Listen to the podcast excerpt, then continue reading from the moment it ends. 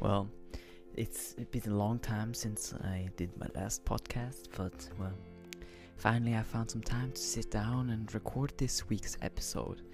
So it's all gonna be about updates to this channel and everything that I've did while I've been gone and what will happen in the future for this thing. And with that, I would like to welcome you all back to the Fitness and Life podcast, the show about calisthenics and everybody's life. My name is Dominic, and in this episode, we're looking at all the different updates and changes I will and have made to this podcast.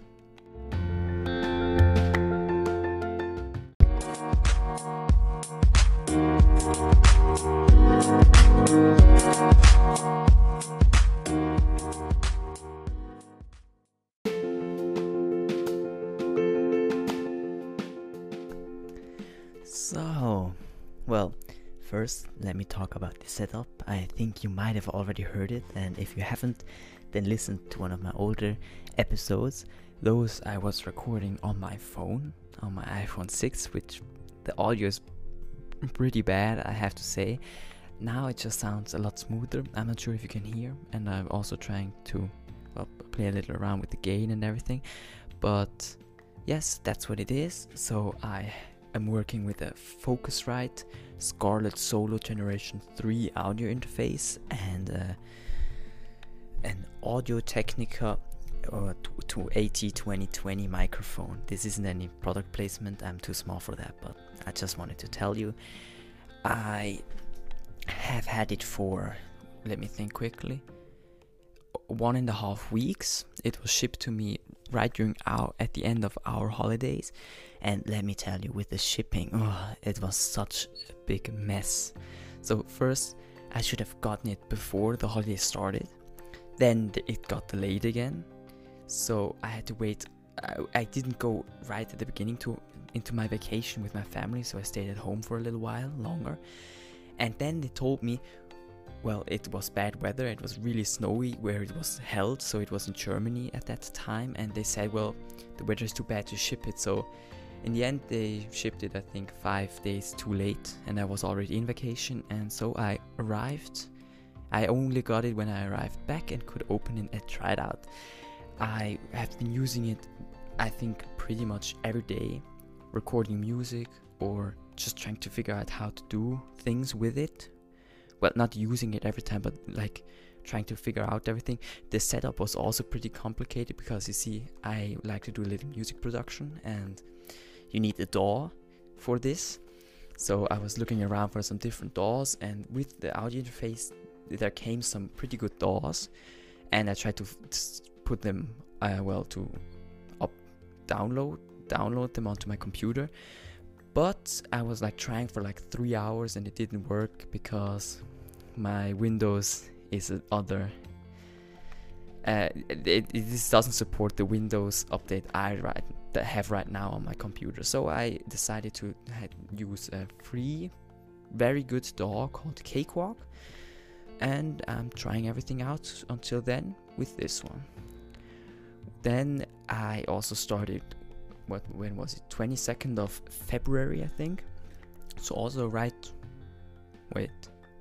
Yes, after the holidays, I started this 30-day challenge that a friend a friend suggested me from a book he read, and it just it it's about not using your phone for 30 days, like really consistently not using your phone for anything that you don't need, that like you don't really really need.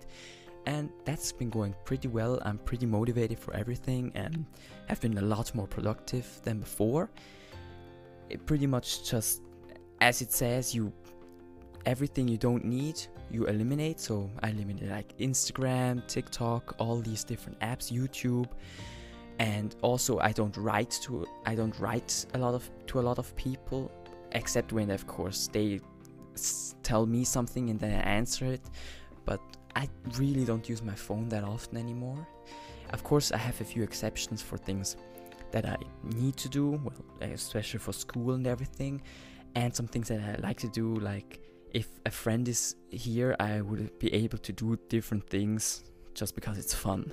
Then I also hung up a list a, a list of things I could do instead of using my telephone and I just wrote down things and every time I think I don't have anything to do and would take my phone, I look at the list, point my finger at something and do exactly that.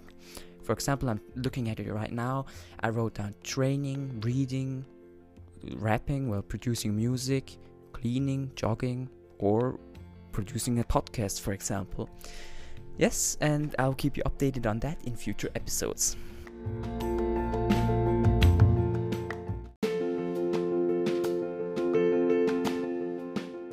So I well I just quickly cut the recording before and I listened back to it and I like found out I was like really breathing really heavily into the mic so I'm trying to do, to change something but I'm not really sure.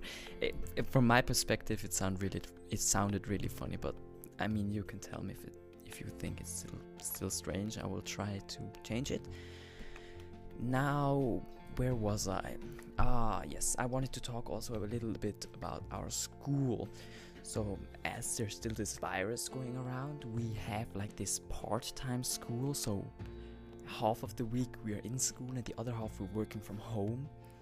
In my opinion, it's not the best thing that you could do, especially we go to school and are as a whole class we go to into classroom i mean there are half of the people in the whole school but we are still a whole class well, no, I don't really think it's bad because then I also get to see people I would like to see, but I wouldn't have seen if we had half classes. But somehow it's also a little ironic.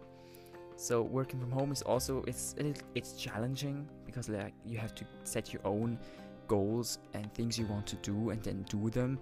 There's no there's no one to tell you do something or like do this, do that. Of course, we have sometimes have to give things back to, back to our uh, teachers, but there's no real guidance in that, and I think that's that can be pretty challenging for me. And I'm not well. I'm I'm coping with it pretty fine. I'm just do it well, especially because of this challenge. I I think if I would have not done this, I would have probably my sm- I would have been on my phone like 24 7, like literally. Then, oh yes, so one big, really, really big thing that is about to change, well, about to. I have decided to do an exchange year. So I will be going on an exchange year from the summer. Well, I would like to go, it's still a work in progress, but I would like to go from the summer next year, well, this summer to the summer 2022. I would like to go to Spain I've already arranged things with like this organization and I've started filling out forms and everything, but uh, I still have to do a, a few things here and there. So that's something I really want to do, and there's this thing with this podcast that I will. That's pretty interesting, also for me. You see, I really, I really somehow enjoy just talking about things, and it really helps me, like, well, talk about things that I care about and things that maybe others can relate to and others I can help others with. So I will be taking, well, I will be doing, I will be continuing, that's the right word, I will be continuing the podcast in the summer. So while on this exchange here, I will probably sit down maybe every week on a Friday, maybe, and just talk about what happened during my week there, learning Spanish and everything, and hope that people will listen to it and maybe also decide to do an exchange here. This is really, really important for me that because I really enjoy I really enjoy talking Spanish even though I'm pretty bad at it but I would really like to be able to do it and also get to know the culture in Spain and I guess I will just bring a little piece of home with me and when I'm maybe 20 I can also listen back and listen to what happened and that will bring back memories and everything. And as it will be hard, it will may, might also be a possibility to cope with things that may be a little difficult for me there. And that's pretty much everything.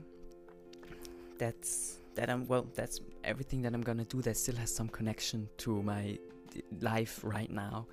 So I will be really working on that podcast and doing everything for an exchange year will be well always giving you updates there and I will I will do a whole episode on the thing on the exchange here with Spain in the future before I go of course to talk about how how I came up with the idea how I really implemented it and when I'm going and everything but that will but that will come gradually I just wanted to tell you this and tell you that I will also be keep keep, keep keeping you updated and post more uh, more podcasts during this time now I'm not really sure what I should talk about. So if you have any ideas, please tell me on Instagram or anything.